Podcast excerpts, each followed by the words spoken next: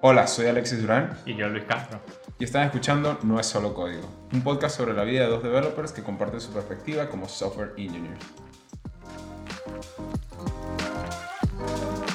Hola a todos, bienvenidos una vez más a otro episodio de No es solo código. Hoy vamos a estar hablando sobre un tema que si bien es un poco cliché o si bien lo escuchamos mucho en el mundo de la programación, em, la semana pasada me encontré con un contenido de, ¿cómo, cómo es que se llama? Tú sí sabes, de, de De- Prime, de Prime, Prime Gen, Prime, Prime, The Prime, no, no, nunca me sé el nombre como tal porque es como que lo confundo con Netflix y con Amazon Prime de algún motivo.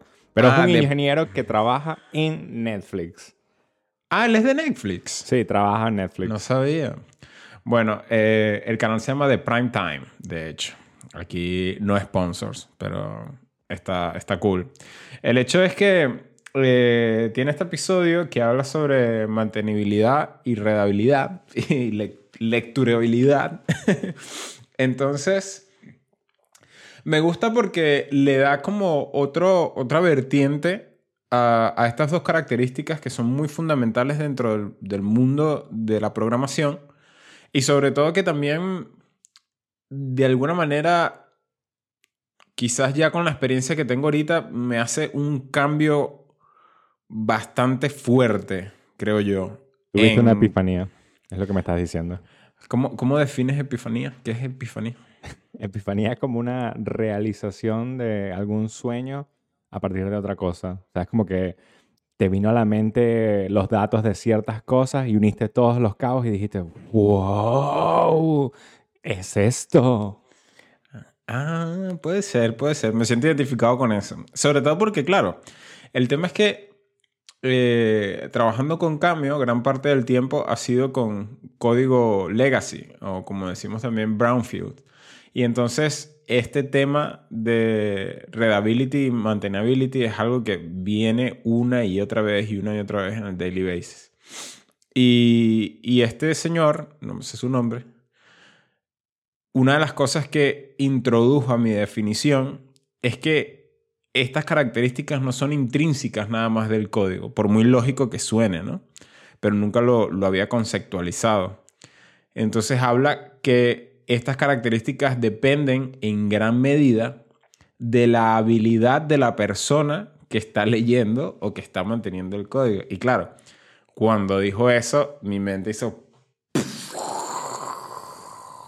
Es muy, es muy interesante porque hay como ciertas librerías que me vienen a la mente que uno dice, "Ah, bueno, estas librerías son, son como quien diría importantísimas, es imposible no utilizarlas probablemente en algún proyecto. Eh, o sea, es como que ya están tan en nuestro lenguaje, por lo menos en lo que tiene que ver con JavaScript, que no vamos a dejar de utilizarlas. Y lo primero que tenía a la mente probablemente es React, pero no me estoy refiriendo a React, me estoy refiriendo más a algo como Lodash o Underscore o mm, este tipo de librerías, ¿no?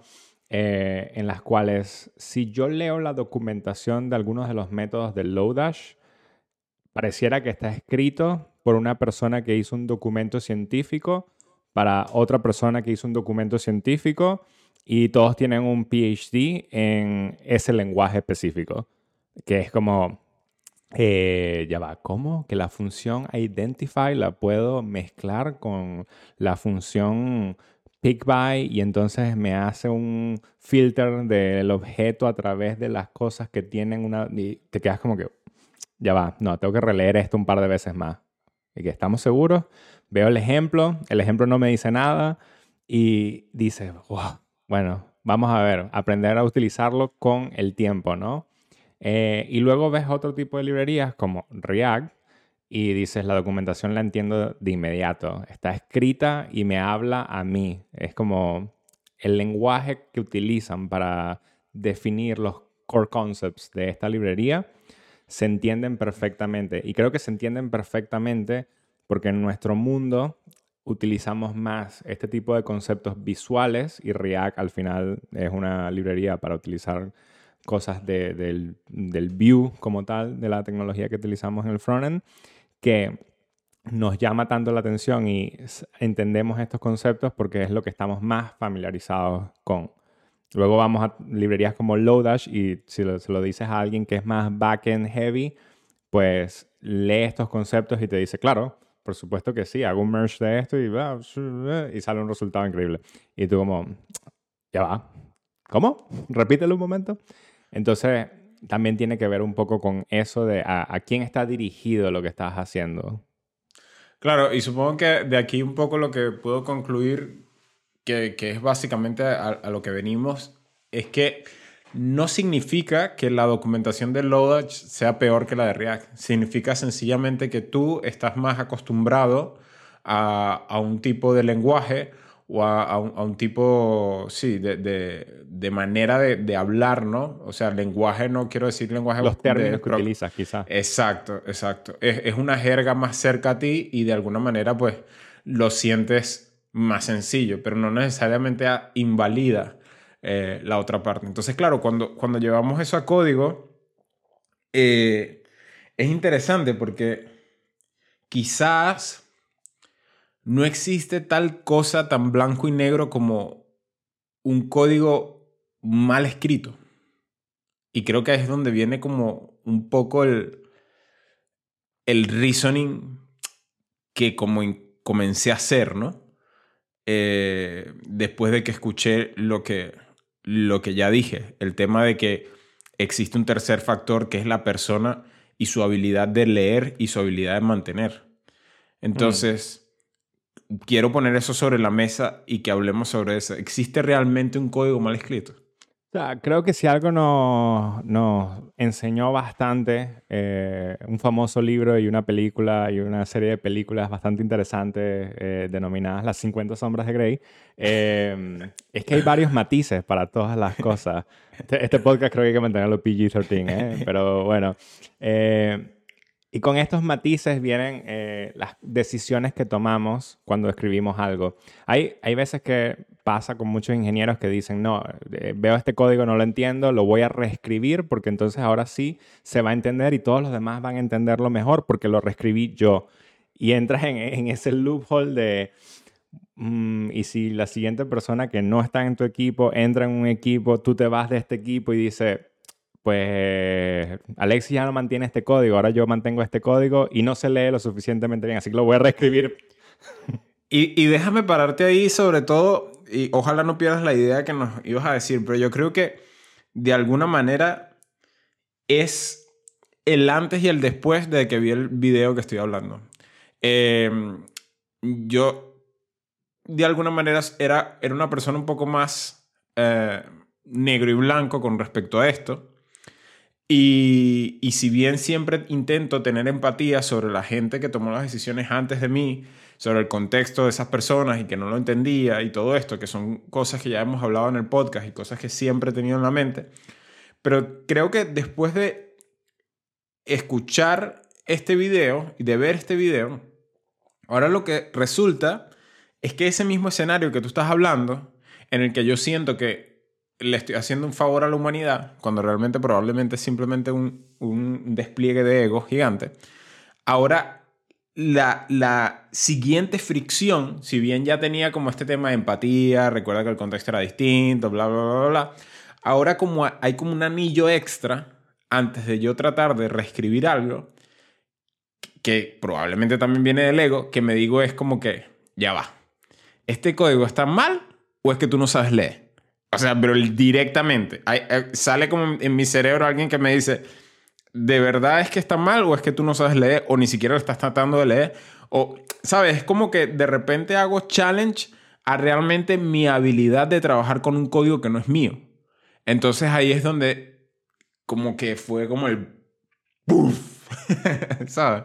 Es interesante el hecho de que es este medio el que te hace razonar este tipo de cosas y no otras, otras experiencias que has tenido en el pasado. Por ejemplo, no sé si lo has razonado ya, pero hay, un, ha habido varios momentos en diferentes pull requests en los que me he burlado contigo en plan, ah, vamos a decirlo de manera cómica, ¿no?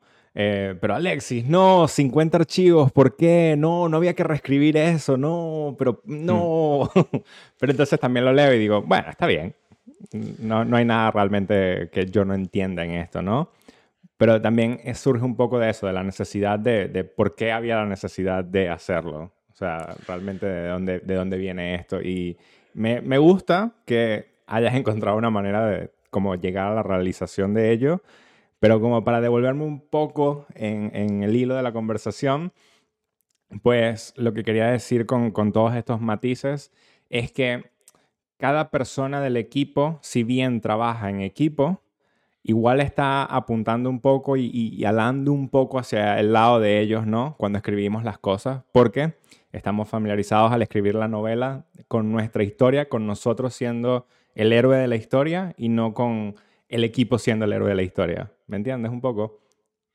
Sí, sí, eh, básicamente que, que, como que priorizas un poco tu confort, ¿no? Es lo que te escucho decir, porque de alguna manera es como que el código que yo entiendo, el código que yo analizo, el código que yo sé hacer, la manera de comunicarme como a mí me gusta, todo lo mío, mío, mío, yo, yo, yo, yo, yo, en vez de eh, ir a, un poco más a lo colectivo. Em, supongo que Totalmente. Es de alguna manera y suena como algo malo cuando decimos, bueno, no, nos centramos demasiado en el yoísmo de, del trabajo, porque al final uno es quien quiere sentirse cómodo, como tú dices, y uno es quien quiere hacer las cosas, y te estás asignando el ticket a ti, por ende sientes la responsabilidad de ese ticket y la responsabilidad que conlleva también con los usuarios el que salga o no salga este feature, ¿no?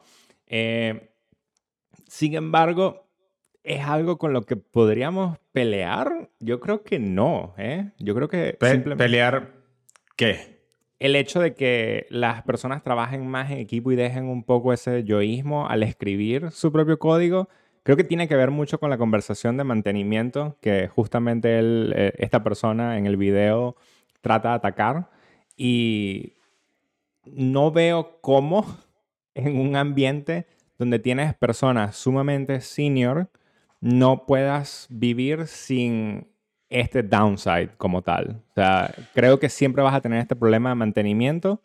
No importa hacia dónde vayas, la cosa está en tener suficientes reglas para que los servicios o las funciones o las cosas que crees pues tengan el mismo behavior siempre, pero que lo que ocurra dentro de ellos quizás sea un poco black box en general, porque cada persona igual lo va a mantener de la mejor manera que considera mantenimiento.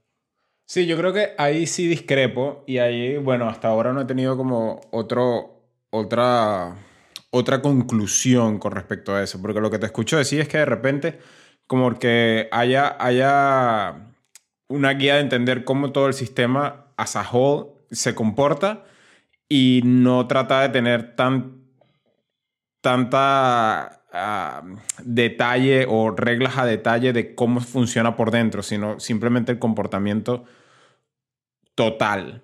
Pero yo de alguna manera voy a, atar lo que voy a decir ahorita con respecto a lo que yo siento que fue la conclusión que llegué luego del video.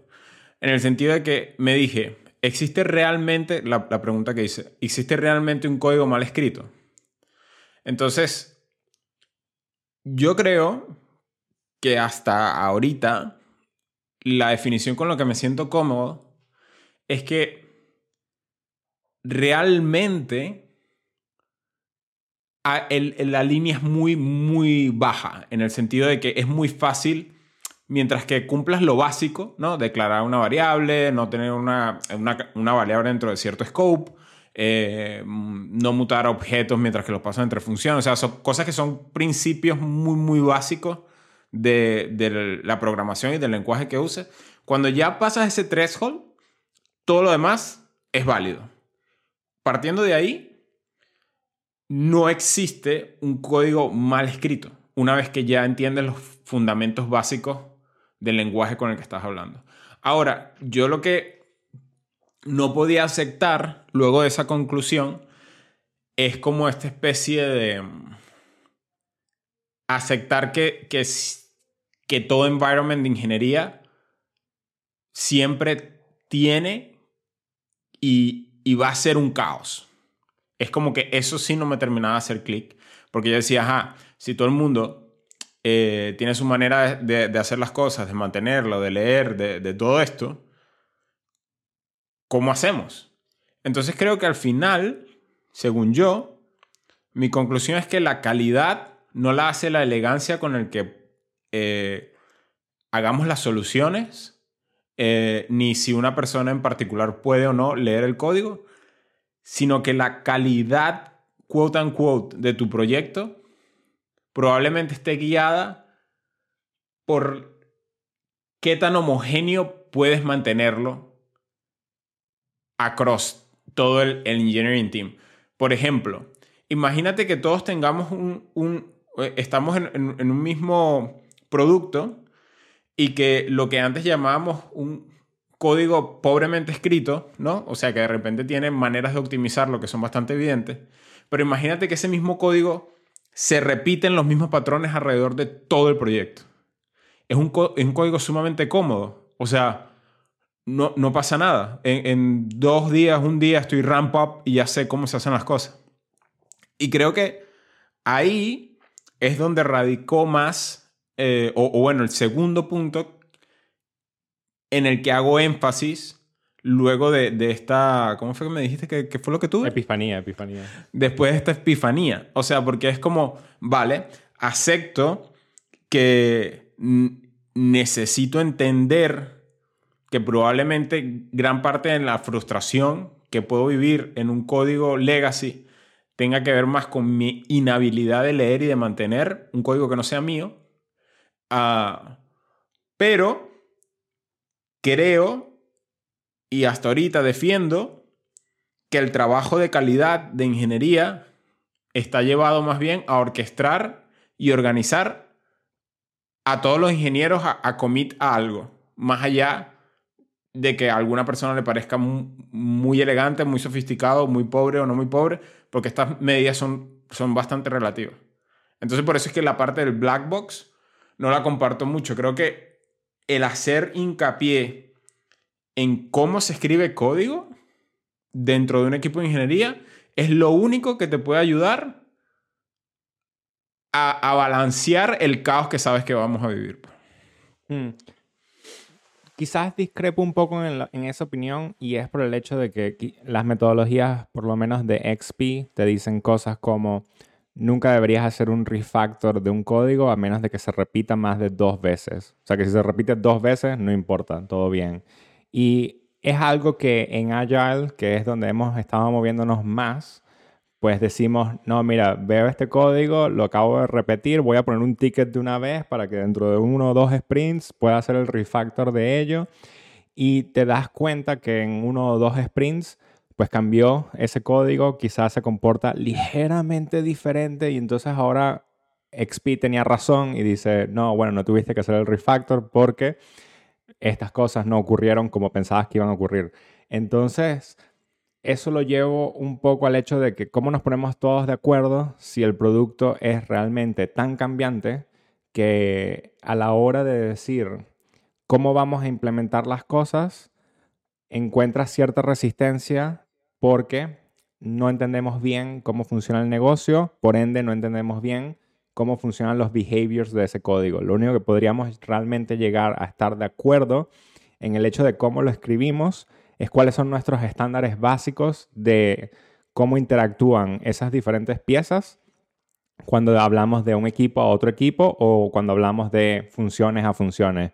Y con eso lo que quiero decir es, lo veo mucho en la creación de APIs. Hay mucha gente que comienza con proyectos que son API REST y terminas con un RPC extraño en el que hay ciertas cosas que son RESTful y todo devuelven las datas como esperarías, pero entonces hay otros endpoints que hacen funcionamiento de una manera extraña, tienen un resultado que es, bueno, success, count 208, y tú dices, ah, bueno, que hubo 208 cosas successful, es como, ¿vale? Eh, entonces entras en esta mezcla de conceptos que hacen que desde la mentalidad de uno digas, pues este código no se puede mantener lo suficientemente bien o fácil, porque no entiendo qué está pasando aquí y no tenemos el mismo lenguaje cuando hablamos de estas cosas, porque cuando lees endpoints RESTful, pues esperarías que todo sea RESTful. Em, entonces es como que lo he visto una y otra vez en diferentes empresas, que es por eso que llego a esa conclusión de mm, lo mejor es mantenerte en los core concepts de input, output. Si yo espero esto, regreso tal. Y, y, tener eso como una constante siempre. Creo que TypeScript es algo que nos ha ayudado bastante porque nos ha hecho mantener ese, ese contrato entre las diferentes cosas, backend, frontend, funciones con otras funciones. Y eso es algo que antes no teníamos cuando los lenguajes eran un poco más dinámicos, y me refiero a JavaScript como tal, sin Flow, sin TypeScript, sin nada de esto. Y también cuando usábamos Ruby en nuestros días de Ruby. Claro, pero lo que te escucho decir de alguna manera es que, claro, como el producto puede, por ser la naturalidad de la tecnología, cambiar constantemente, pues los contextos van cambiando, la gente va cambiando y de alguna manera stick to the principles y make it happen. Ahí yo siento que eso es receta para el desastre, porque ahí es donde, donde voy. El hecho de, de tener atención a cómo el equipo de ingeniería hace código no significa que vamos a refactorear todo para mantenerlos todos siempre unificados. Significa que todas las personas dentro del equipo de ingeniería saben cuál es la óptima manera de trabajar hoy. Y óptima hablando de cuáles son todas las reglas que estamos usando hoy. Saben dónde, dónde todas las cosas tienen que ser ubicadas hoy. Y todo esto que te, que te digo para el momento y el contexto que todos como organización compartimos.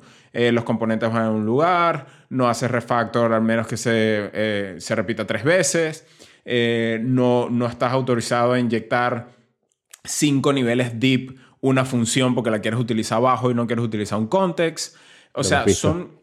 Sí, es que es muy loco y, y, y lo digo porque al final, otra cosa que siempre he defendido es que como ingenieros tenemos que entender que se supone que somos nosotros los que somos profesionales de la tecnología, que no podemos esperar a que la gente de producto te diga, ah, sí, mira, vamos a priorizar eh, este patrón aquí, vamos a, vamos a priorizar que no se emerge esto hoy porque está mal hecho.